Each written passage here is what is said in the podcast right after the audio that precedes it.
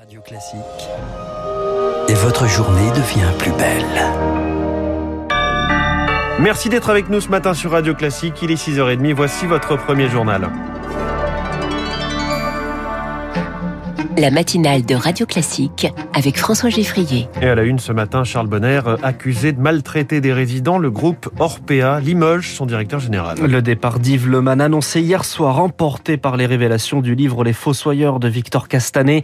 Le groupe Orpea, leader mondial de gestion d'EHPAD, va devoir aussi s'expliquer devant le gouvernement, Chloé Juel. Oui, Jean-Christophe remercie. Le DG France est convoqué demain matin. Il est attendu par la ministre déléguée chargée de l'autonomie des personnes âgées, Brigitte Bourguignon. Le groupe Orpea assure que la nouvelle direction garantira que les meilleures pratiques sont appliquées dans toute l'entreprise. Une promesse qui ne suffira probablement pas à éteindre la tourmente. L'agence régionale de santé d'Île-de-France a été chargée de mener une enquête et une action de groupe devrait être déposée d'ici le mois de mars. Il s'agit de plaintes pour violence par négligence, mise en danger de la vie d'autrui et homicide involontaire. Tous les plaignants décrivent le même schéma. Une personne âgée passe plusieurs mois dans un établissement Orpea et chaque fois le séjour se solde par une hospitalisation.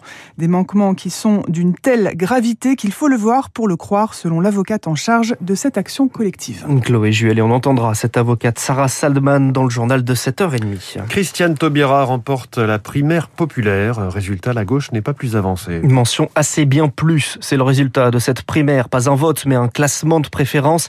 Les résultats à peine proclamés. Christiane Taubira appelait hier soir à l'Union.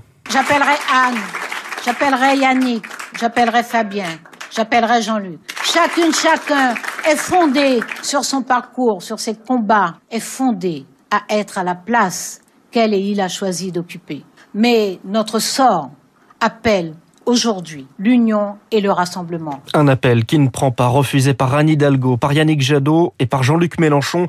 L'insoumis critique une primaire taillée sur mesure pour Christiane Taubira. Elle a enfilé la chaussure qui avait été préparée pour elle. J'en ai un peu marre des appels téléphoniques où on me prend pour une, une bille. Ça me, disons que ça finit par m'indisposer. Vivez votre vie, tâchez de convaincre, amenez des gens aux urnes, expliquons-nous, comparons, voyons, voilà, une démocratie c'est fait de ça et, et c'est bien un nom catégorique. La primaire se voulait la première étape de l'Union à la couche d'une nouvelle candidature. Une candidature sans l'appui d'un parti et qui risque d'être compliquée à tenir jusqu'au bout, selon Daniel Bois, le directeur de recherche du CEVIPOF de Sciences Po.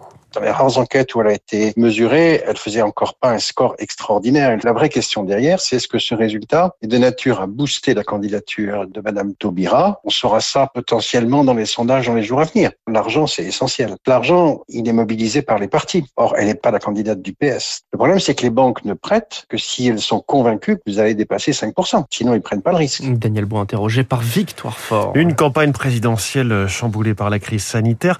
Une légère baisse est observée cette semaine. Mais les indicateurs restent tout de même élevés avec plus de 330 000 contaminations quotidiennement sur 7 jours. Dans les hôpitaux, 3600 personnes sont en réanimation. C'est 102 moins que la semaine dernière. Des soins critiques moins engorgés, mais des lits conventionnels qui comptent toujours beaucoup de patients. Au total, 31 000 personnes sont hospitalisées. Réputés moins dangereux, Omicron, ultra majoritaire, continue tout de même de provoquer la mort de 200 personnes tous les jours. Et cela concerne deux types de patients exclusivement, Rémi Pfister. Un demi-million de plus de 80 ans ne sont toujours pas vaccinés. À l'hôpital Lariboisière à Paris, une dizaine de ces patients arrivent tous les jours contaminés par Omicron. Des cas très graves à 90%, explique le professeur Bruno Megarban. C'est le trou de la raquette française en raison de leur âge, leur comorbidité et souvent la gravité de leur maladie. Euh, généralement, ils ne viennent pas en animation décide à ce moment-là de limiter le niveau d'engagement thérapeutique sans faire de gestes invasifs qui ne feraient que prolonger un tout petit peu leur survie sans améliorer leur pronostic. Et donc nous voyons d'ailleurs que le nombre de décès quotidiens reste élevé et correspond vraisemblablement à cette catégorie de personnes, c'est-à-dire des personnes âgées non vaccinées. Autre cible que n'épargne pas Omicron, les immunodéprimés, même vaccinés, leurs anticorps baissent en quelques semaines et ne bloquent pas ce variant. Comme les transplantés d'organes. Ce sont des personnes extrêmement fragiles qui, eux, évidemment, passent en réanimation, mais souvent, malheureusement, leur pronostic euh, reste réservé. Les médecins préviennent ces deux catégories de population devront faire très attention tout au long de l'hiver, car même si les contaminations devraient être divisées par deux chaque semaine au moment de la décrue, elles resteront à un niveau très élevé, au moins jusqu'en mars. Rémi Pfister est dans ce contexte ce mercredi, première étape de la levée des restrictions. Plus de jauge, le télétravail n'est plus obligatoire, seulement recommandé, et le masque n'est plus imposé à l'extérieur. À noter que depuis hier, les soignants doivent avoir reçu leur dose de rappel sous peine d'être suspendus. C'est un procès ultra médiatisé, le procès de Nordal Lelandais qui s'ouvre aujourd'hui aux assises de Grenoble, déjà condamné à 20 ans de réclusion pour le meurtre du soldat Arthur Noyer. Nordal Lelandais comparaît aujourd'hui pour le meurtre de la jeune Maëlys, c'était en août 2017, ainsi que pour l'agression de deux de ses petites cousines le même été. Il est 6h35, vous êtes à l'écoute de Radio Classique, les stations de ski se portent bien. Après deux années blanches, les réservations sont en hausse, et notamment pour les vacances scolaires qui débutent ce vendredi. Sur les pistes, le pass vaccinal est obligatoire, mais cela ne freine en rien les vacanciers, selon François Badgili.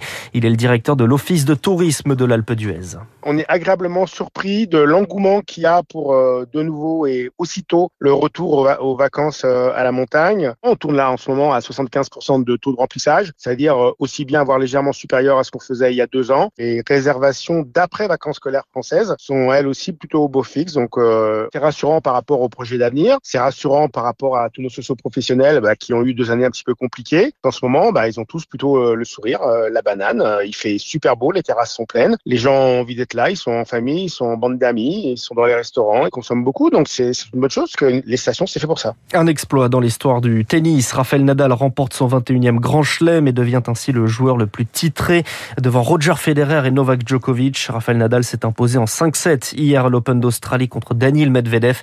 On y revient sur sa carrière dans le journal imprévisible de Marc Bourreau à 7h50. Merci beaucoup Charles Bonner. Prochain journal à 7h avec Lucille.